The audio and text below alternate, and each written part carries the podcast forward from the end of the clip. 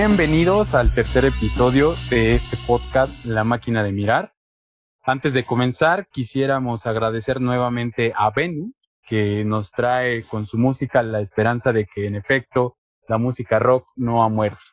Y bueno, en esta ocasión vamos a comentar una novela gráfica titulada en inglés Ghost World y publicada al español por Víbora Comics, aparecida originalmente eh, bajo el sello Fantagraphic Books en inglés. Eh, esta novela gráfica es del guionista y dibujante Daniel Close, que es también conocido por otros trabajos célebres como Paciencia, publicado en español por Fulgencio Pimentel, y El Rayo Mortal, publicado en español por el sello de Random Comics. Y bueno, pues esta novela gráfica habla acerca de un momento que pues muchos de nosotros ya atravesamos y que es ese extraño punto entre dejar de ser un adolescente y volverse un adulto, ¿no? Ese incómodo momento en el que propiamente no se tienen todavía quizá las responsabilidades propias de la vida adulta, pero definitivamente tampoco se tienen ya las irresponsabilidades, pues, de la vida más juvenil, ¿no? No sé, Alejandro, ¿qué piensas de la novela gráfica? ¿Qué te pareció? ¿Cómo te estás Pues, antes que nada? Estoy muy bien, eh, muchas gracias. Eh, creo que creo que de principio eh, la novela me, me metió ¿no? a, a esta, a esta reflexión acerca de la adolescencia que de pronto pues es un tanto aparentemente insustancial, se debate en una cotidianidad que es vaporosa y que en algún momento va a terminar, pero que sin embargo cuando uno está dentro siente que aquello es eterno. Y creo que esa sensación se refleja en la novela gráfica de buena manera, es decir, eh, asistimos a una serie de conversaciones de, de toda índole, eh, conversaciones entre dos personajes, Enid y Becky, y de pronto me dieron como, como, como la idea de estos diálogos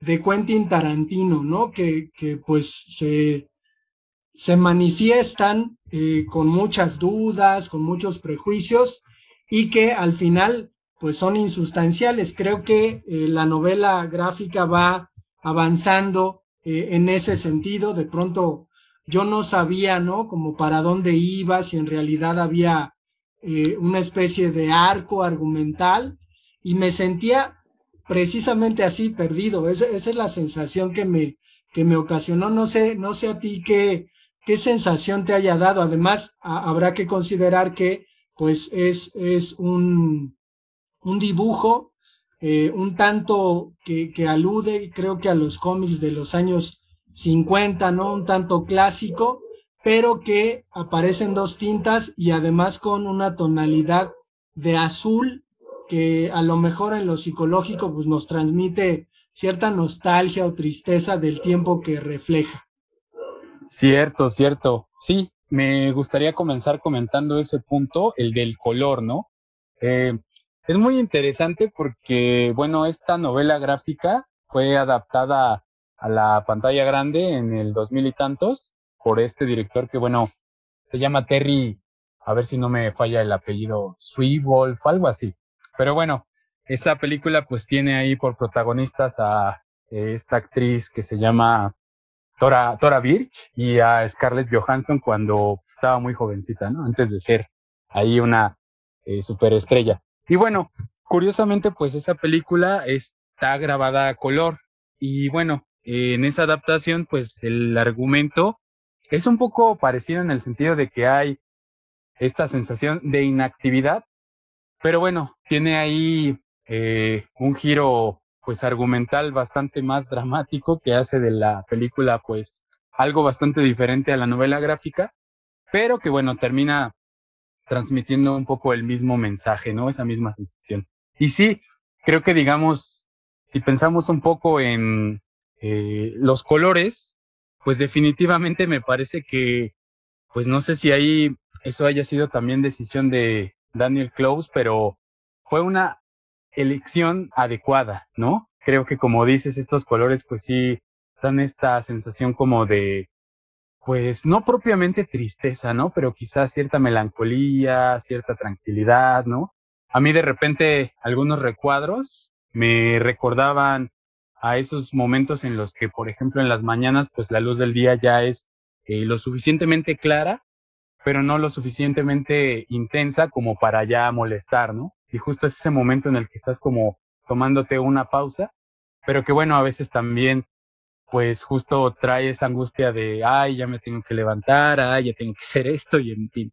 Eh, y bueno, sí, en general creo que el argumento pues es un poco complicado de entender, ¿no? Porque incluso creo que al principio, eh, pues como dices, parece que no sucede nada, incluso este diálogo que tienen ellas dos pues recuerda mucho a estos típicos personajes adolescentes que vemos en las películas, ¿no? O en las series e incluso me parece que de repente eso ocasiona que generar empatía con ellas pues sea un poco complicado, ¿no? Porque pues ambas son eh, bastante sarcásticas, ¿no? Con este humor muy ácido, eh, se burlan de todos, ¿no? Hay una escena en la que le juegan una broma pesada a pues un hombre, ¿no? Y esto pues también me parece que de repente escapa un poco ya a ese humor, entre comillas, infantil de los adolescentes y ya refleja unas intenciones más maduras, ¿no? Pero creo que justo de lo que va la novela gráfica es un poco de, pues, presentarnos cómo es esta transición, ¿no? Y sobre todo que resulta confusa, eh, sin dirección. Y lo más curioso es que de repente cuando sucede, ni siquiera te das cuenta, ¿no? No sé qué opinas tú al respecto. Sí, efectivamente, eh, creo que la novela refleja bien el mundo adolescente que odia, ¿no? Eh, todo lo que no le gusta, pero que pues de alguna manera se justifica precisamente por la condición de adolescentes de los personajes.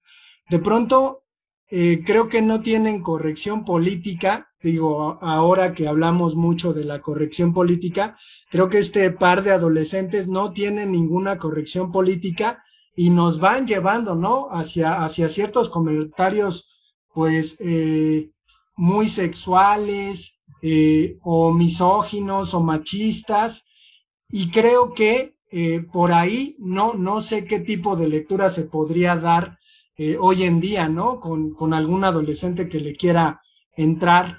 Me, me, gustó mucho, voy a, no, no spoilearé completamente porque creo que es una obra que no se puede spoilear, a pesar de que ya dijimos más o menos por, por dónde va el asunto, pero me gustó mucho una especie de guiño medio extraño dentro de la ficción que crea eh, el autor, en donde eh, Enid, me parece, confiesa que le gusta un dibujante de historietas llamado David Clowes.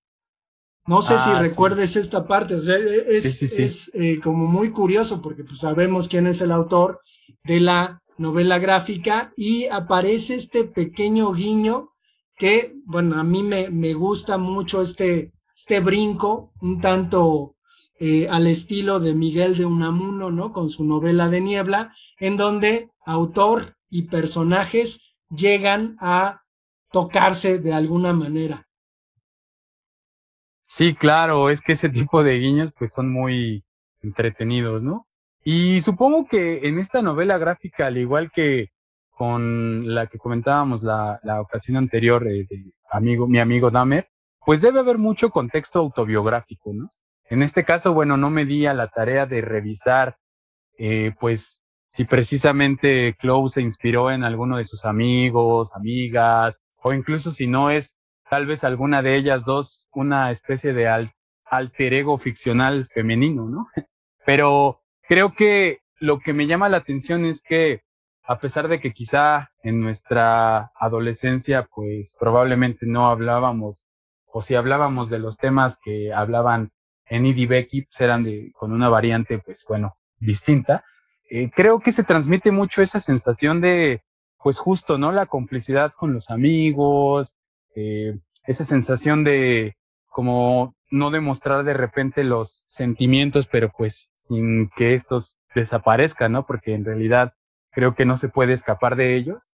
Y sobre todo creo que a mí lo que me gustó más es que al final pues te logra transmitir un poco esa sensación de que pues en realidad la vida eh, de cada una de las personas con las que pues tú interactúas no es, digamos, como paralela a la tuya, ¿no? Sino que es algo que se va desarrollando pues, en su propia dirección y pues que eventualmente va a llegar un momento en el que te des cuenta que pues hay algo que te separa ya, digamos, no solo física, sino emocionalmente de los demás, pero pues parece ser que justo eso es como la naturaleza, ¿no? Y creo que de ahí, eh, pues explica también bastante el título, ¿no? O sea, el título de, no me acuerdo si la edición en español lo traduce, ¿no? Pero pues que sería como Mundo Fantasma, ¿no?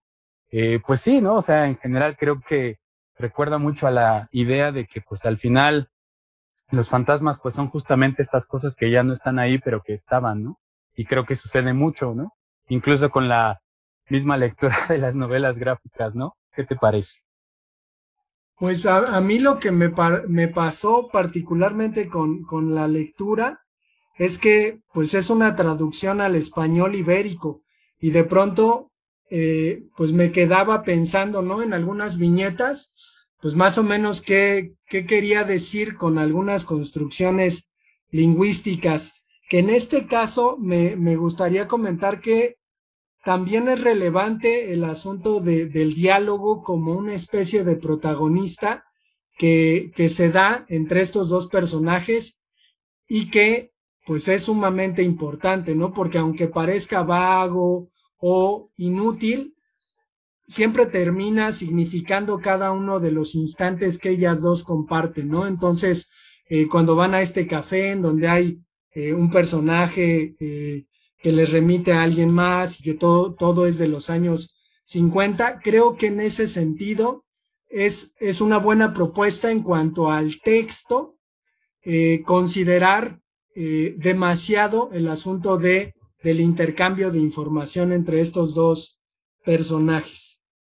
Sí, claro, y es que además creo que a diferencia de otras novelas gráficas, me parece que en esta el papel del dibujo y la ilustración no es quizá tan apantallante o tan, digamos, eh, ostentoso, ¿no? Porque a mí me parece que, bueno, los dibujos y en general, pues los trazos de, de son, este, pues graciosos, ¿no? En el sentido de, de, bueno, de que tienen cierta armonía, porque a pesar de que vemos a las protagonistas, pues en distintas posiciones, caminando, sentadas, comiendo, eh, cruzando la calle, pues se nota un poco que quizá ahí había todavía, o más bien no había aún eh, una destreza quizá completamente pues dominada.